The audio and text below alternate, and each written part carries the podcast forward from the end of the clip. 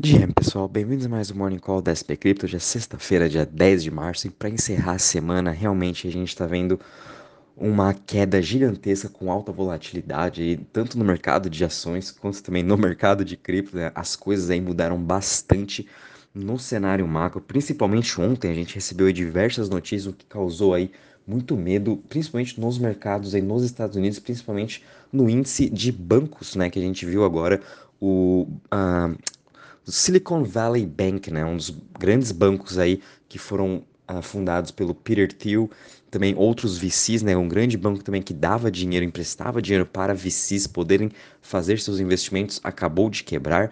Né, então a gente começou a ver agora o grande colapso de bancos nos Estados Unidos e isso começou a preocupar bastante os investidores. Então, somente nessas últimas 24 horas, para a gente recapitular tudo o que aconteceu, é, a gente viu ações e criptomoedas perdendo mais de 2 trilhões de valor. A gente está vendo a KuCoin agora sendo processada em Nova York e também o procurador de Nova York é, acabou de falar que Ethereum é uma security. A gente viu a quebra né, do Silicon Valley Bank, a gente também viu a quebra do Silvergate. A gente teve um flash crash no token da Robin, que ele caiu 90% uh, ah, em questões de segundos, porém ele já se recuperou agora.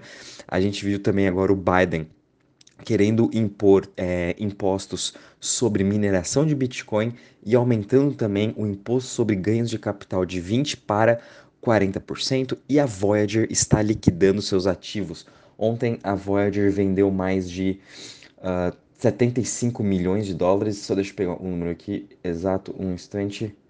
A Voyager liquidou 56 milhões de dólares nas últimas 24 horas. Eles ainda têm mais 758 milhões de, de, de dólares né, em ativos como USDC, Ethereum, Shiba, Link, Mana, Phantom, Ape, Sandy, NJ para serem liquidados, então a gente vai continuar tendo uma grande pressão vendedora, principalmente nesses ativos, por conta da Voyager vendendo todos eles. Né? Então a coisa começou a ficar feia no mercado, nos Estados Unidos especificamente, é, os bancos começaram a quebrar, é, as, os grandes investidores, né, é, gestores de, de, fundos, já estão comparando tudo isso a 2008, quando começou a quebra, né, o Bernstein, depois agora estão até falando quem que vai ser o próximo Lehman Brothers, né, como um desses grandes bancos do Silvergate e também agora o Silicon Valley na Califórnia quebrando. É, e o Silicon Valley era um dos grandes bancos que emprestava dinheiro para diversos VCs, conforme eu falei.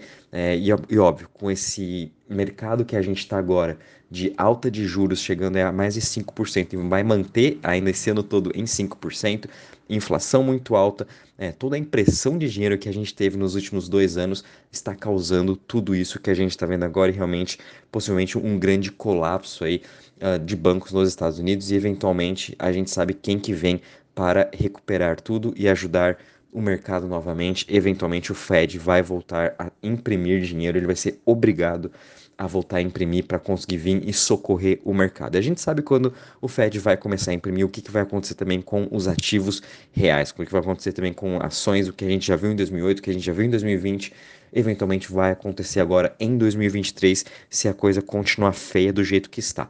No geral, a gente está vendo o mercado de cripto caindo 6,88%, o Bitcoin caindo 8,44% a 19.857, Ethereum caindo 8,78% a 1.398, BNB caindo 6% a 271 dólares, Ripple caindo 5,20% a 0,36%, Cardano caindo 3,61% a 0,30%, Polygon caindo 5,98% a 0,98%, o Dogecoin caindo 8,78% a 0,06%, e a gente tem também aí Polkadot agora tomando o lugar da Solana em Uh, com um market cap agora de 6,54 bi, ela está caindo 3,93% a 5,37 e Solana está caindo 10% a 16,38.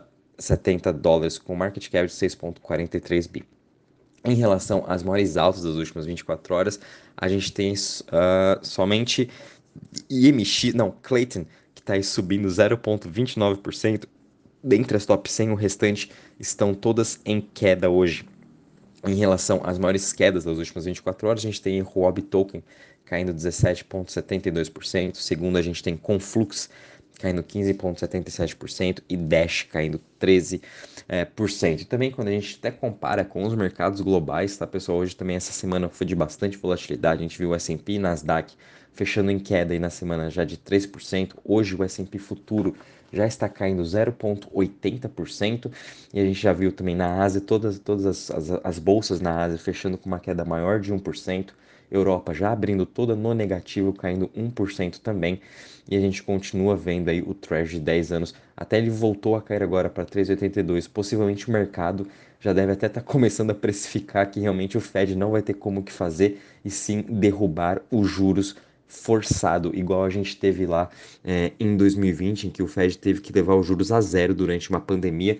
Muito provavelmente o mercado já deve estar tá até precificando, já achando que realmente tudo vai quebrar e agora o Fed vai ser obrigado na marra a ter que estar descendo os juros. Então é isso que a gente vai ter que estar acompanhando, é isso que todos os investidores estão acompanhando agora. Quem que vai ser o próximo banco a quebrar e quem que vai ser o próximo Lehman Brothers do mercado nos Estados Unidos. Lembrando que a gente já teve o nosso momento de Lehman Brothers, nossa quebra do mercado, tudo em 2022. A liquidez do mercado de cripto está praticamente zero agora, principalmente depois da quebra do Silvergate. Então o capital está ficando cada vez mais escasso para cripto e é, para o mercado também de VCs agora, justamente por conta da quebra do Silicon Valley, ficou mais escasso ainda. Então, a gente está passando por momentos bem complicados no cenário macro, então a gente tem que ter muita paciência mesmo. Até mesmo quando a gente compara em relação ao Crypto Fear Index, a gente está aqui em 34 pontos, teve uma mudança de sentimento muito grande essa semana, tanto que a gente estava aí na parte de greed, né, meio que até quase indo para o neutro, e agora a gente voltou para a parte do fear, e obviamente todo esse grande sell-off. Quando a gente até compara aí com a parte de DeFi, de Total Value Locked, a gente está com uma queda agora de 5,40% a 73,48 bilhões, né? Todos os protocolos as pessoas estão retirando seus liquidity pools, é, todos eles aí zerando até suas posições. É, ficou realmente uma, uma a gente está com uma aversão ao risco agora, realmente está um sentimento de risk off. E obviamente, principalmente fazendo uh, os pools de DeFi, já é bem mais arriscado. Então por isso a gente está vendo esse sentimento mudar rapidamente né? E hoje todos os protocolos também, né, os top 20 aí em grande queda, com exceção de Cava, que ainda continua com uma alta de 12,36%, é, mas isso não se reflete muito no seu preço, as pessoas devem estar aí fazendo bastante operação de DEX ou algum tipo de empréstimo na Cava. Ontem eu tentei procurar um dos motivos de o seu TVL continuar subindo, não achei uh, nenhuma notícia, nenhum desenvolvimento vindo aí do, da, da própria Cava e do seu ecossistema, então Acredito que seja aí bastante especulação, vamos estar acompanhando nos próximos dias, mas no geral, todas as top 20 chains realmente aí em queda e com toda essa aversão ao risco. Uh, já vindo um pouco para as notícias, conforme eu falei, né, teve todos esses principais acontecimentos nas últimas 24 horas. Além disso, a gente viu a, a Edera, né, o token HBAR, teve que fechar, eles pausaram a sua rede por motivos de irregularidades, né, e reiteraram que todo mundo tirar os fundos urgentemente da Redeira e de todo o seu ecossistema, todas as DEX, todos os pools. Provavelmente a Redeira foi sim hackeada, foi comprometida o seu blockchain. É, então a gente ainda não tem muitas notícias sobre isso. É, realmente mais aqui vendo o pessoal no Twitter comentando, até mesmo uh, o próprio Agabar Foundation, né? Comentando sobre isso, que as pessoas para ter paciência para tirar os seus fundos é, de imediato de todo o ecossistema. Qualquer novidade também vou avisando vocês. Então a gente viu também agora a Gabar uh, encerrando praticamente o seu, uh, as suas atividades do blockchain. A gente viu né, a KuCoin sendo processada pelo por, é, por Nova York, também falando que Ethereum é uma security. E ontem também a gente viu o diretor do CFTC falando que na verdade Ethereum não é uma security, Ethereum é sim uma commodity, por isso que CFTC até já listou os contratos futuros de Ethereum. Então agora começou realmente uma briga muito forte dessa questão de regulamentação e interessante a gente ver que o próprio diretor da CFTC está a favor né, do Ethereum também sendo como uma uma commodity e eles querem é, regularizar esse mercado. Estão também falando para todos os diretores, para até mesmo uh, o pessoal em Washington, que é necessário uma clareza maior na questão regulatória. Ele está até meio que pró-cripto pela notícia aqui que foi postada. A gente também vai estar tá colocando essa notícia no nosso site para vocês também estarem uh, dando uma olhada.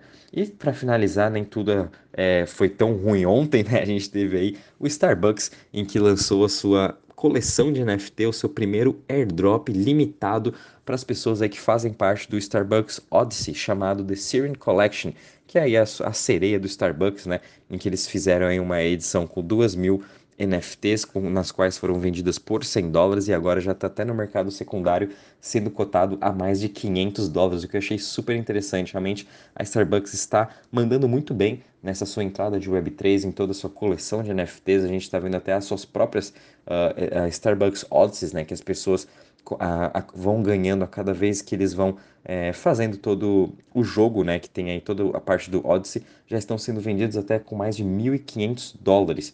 Então, realmente a Starbucks vem, vem desenvolvendo e vem aí entregando ótimos resultados nessa sua primeira entrada no mercado de Web3. Lembrando que essa coleção Starbucks Odyssey ainda está em modo beta, então imagina também quando ela liberar para o mundo todo. É um grande use case que Starbucks está vendo. Então a gente continua vendo aí a tecnologia do blockchain realmente ajudando essas indústrias de Web 2 e melhorando toda a experiência do cliente. Bom, pessoal, em relação às notícias do mercado, é isso mesmo. Muito cuidado para quem estiver operando. Realmente a coisa aí ficou bem feia nos Estados Unidos depois dessa quebra do Silicon Valley. Vamos estar acompanhando hoje as notícias, o que, que vai estar saindo e qual é a novidade. Aviso vocês. Um bom dia, bons trades a todos.